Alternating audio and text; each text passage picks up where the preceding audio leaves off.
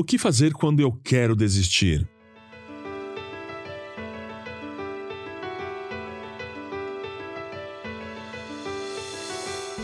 Hoje é segunda-feira. E segunda-feira é conhecido como Dia Internacional do Início do Regime. Muitas vezes nós colocamos a segunda-feira como o início de uma nova jornada. E hoje nós vamos falar sobre a perseverança. Sabe por quê? Todos os dias nós iniciamos jornadas, algumas pequenas e outras grandes. Às vezes, um conflito a resolver, às vezes, a atitude de ser mais saudável, fazer uma viagem, cursar uma faculdade, casar-se, seguir a Cristo. Essa e tantas outras coisas na vida têm um início, um caminho a se percorrer, permanecer e um ponto de chegada. São iniciadas por uma simples decisão, mas não terminam aí. Requerem passos práticos e a permanência para que se concretizem. Mas por que, que nós desistimos?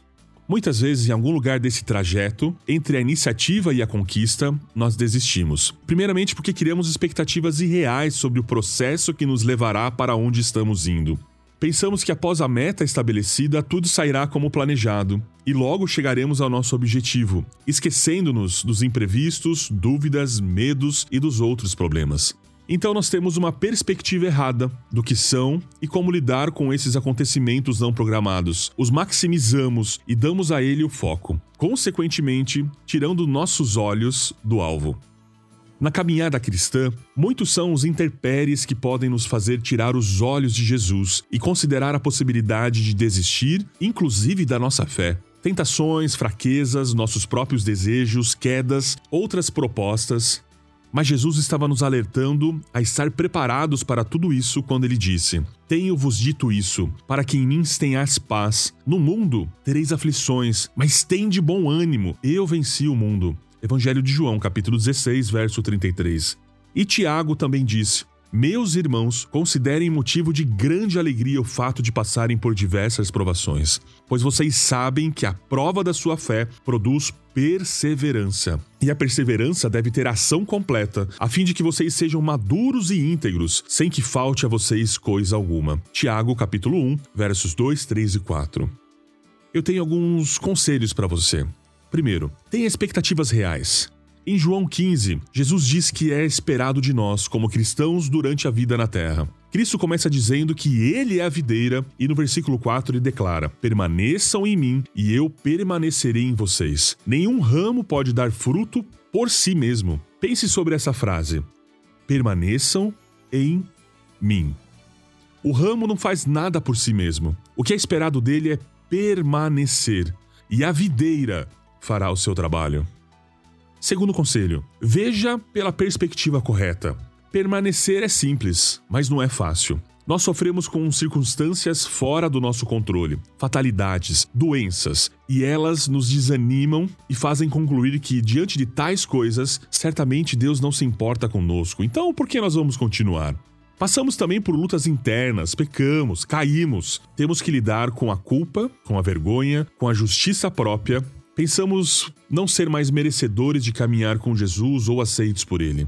Mas afinal, se sofremos, choramos ou fracassamos durante o percurso, mas sabemos o que é esperado de nós ao final da caminhada, é que tenhamos permanecido, apesar de tudo isso, olhando para Jesus, submetendo todas as coisas a Ele e seguindo adiante.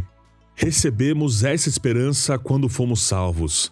Se já temos alguma coisa, não há necessidade de esperar por ela. Mas, se esperamos por algo que ainda não temos, devemos fazê-lo com paciência e confiança. Romanos, capítulo 8, versos 24 e 25.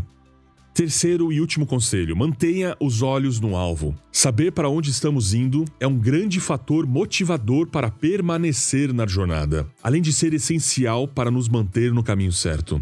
Não estamos permanecendo em Cristo diante de cada situação apenas pela vitória sobre a situação em si, mas para que cheguemos diante do Senhor naquele dia e sejamos achados nele. Irmãos, não penso que eu mesmo já tenha alcançado, mas uma coisa faço, esquecendo-me das coisas que ficaram para trás e avançando para as que estão adiante, prossigo para o alvo, a fim de ganhar o prêmio do chamado celestial de Deus em Cristo Jesus. Filipenses capítulo 3, versos 13 e 14.